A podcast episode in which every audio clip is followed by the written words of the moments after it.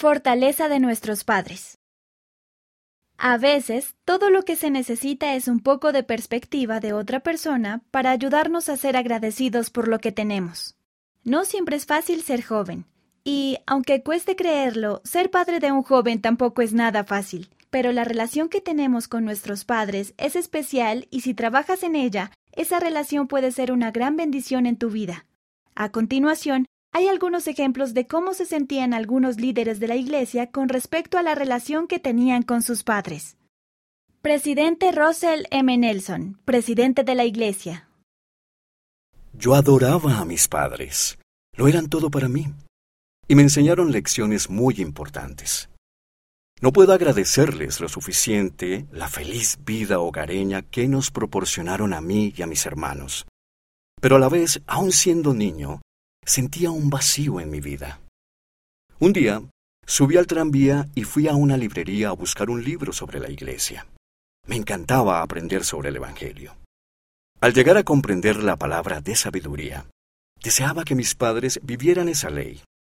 De modo que un día, cuando era muy pequeño, me fui al sótano de la casa y estrellé contra el piso de cemento todas las botellas de licor. Esperaba que mi padre me castigara, pero nunca dijo una palabra. Al madurar y empezar a comprender la magnificencia del plan del Padre Celestial, solía decirme a mí mismo, no quiero un regalo más de Navidad, solo quiero sellarme a mis padres. Ese anhelado evento no ocurrió sino hasta después de que mis padres tuvieron más de ochenta años, y así sucedió. No puedo expresar del todo la alegría que sentí ese día, y cada día siento aquel gozo de su sellamiento y que yo esté sellado a ellos. Elder Quentin L. Cook, del Quórum de los Doce Apóstoles. Mi padre tenía tres reglas. Primero, debíamos establecernos metas que valieran la pena. Segundo, podíamos cambiarlas en cualquier momento. Pero, tercero, cualquiera que fuera la meta que eligiéramos, teníamos que trabajar diligentemente para alcanzarla. También dijo, otras personas tienen mucho para ofrecernos si estamos dispuestos a aprender de ellas. Por eso es importante rodearse de buena gente. Presidente Dallin H. Oaks, primer consejero de la primera presidencia. Mi actitud con respecto a la ley del diezmo quedó establecida con el ejemplo y las palabras de mi madre en una conversación que recuerdo de mi juventud. Durante la Segunda Guerra Mundial, mi madre viuda mantuvo a sus tres hijos pequeños con su sueldo de maestra de escuela, que era muy escaso.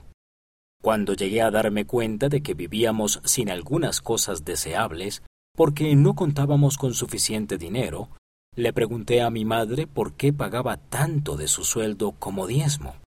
Nunca he olvidado la explicación que me dio. Darling, Quizá haya gente que se las arregle sin pagar el diezmo, pero nosotros no podemos. El Señor se ha llevado a tu Padre y he quedado yo para criarlos a ustedes.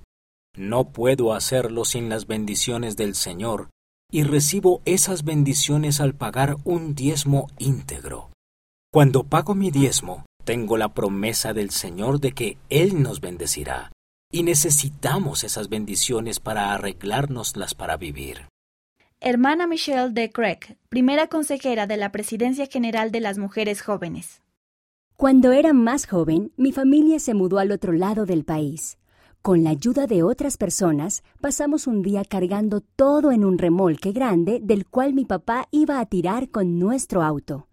La mañana en que se suponía que partiríamos, me sorprendí cuando al despertar me enteré de que la mudanza se retrasaría algunos días. Mi padre había despertado en medio de la noche con el fuerte sentimiento de que él no debía tirar del remolque. En vez de racionalizar la impresión, mi papá actuó de acuerdo con ella y retrasó la mudanza. En su lugar, contrató a una empresa de mudanzas que puso todas nuestras pertenencias en uno de sus camiones. Cuando al fin nos fuimos, nos encontramos con vientos fuertes y camiones y remolques volcados a lo largo del camino. Nuestra familia se sintió agradecida por estar a salvo.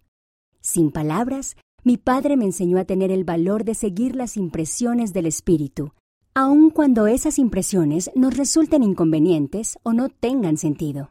Nunca he olvidado esa lección.